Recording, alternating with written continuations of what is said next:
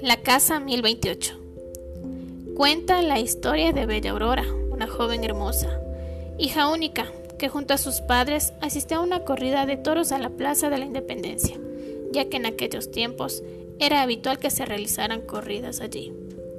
Al iniciar el espectáculo, salió un toro negro, muy grande y robusto. Como es normal, el toro dio una vuelta reconociendo la arena, y luego de mirar a su alrededor, se acercó lentamente y de manera muy extraña hacia donde Bella Aurora estaba y la observó fijamente.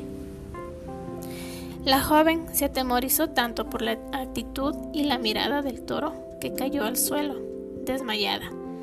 Sus padres la socorrieron inmediatamente. Salieron de allí con la joven en brazos hasta su casa, la casa 1028, donde intentaron curarla del espanto.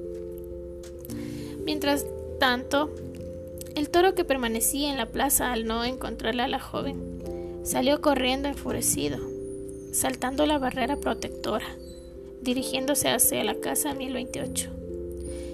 Y al llegar al lugar, derribó la puerta de la entrada, asustando a los criados. Subió hasta la habitación donde estaba Bella Aurora, que yacía en su cama. Al verlo, ella intentó huir, pero no tuvo fuerzas. El toro la embistió y la mató con dureza.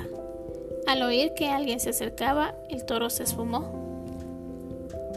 Nada se pudo hacer por Bella Aurora. La encontraron bañada en sangre. Falleció esa misma tarde. Los padres devastados enterraron a su hija y poco después se marcharon de la ciudad. Nunca se supo ni de dónde surgió este toro, ni el porqué de la ofensiva contra la joven. Jamás lo encontraron.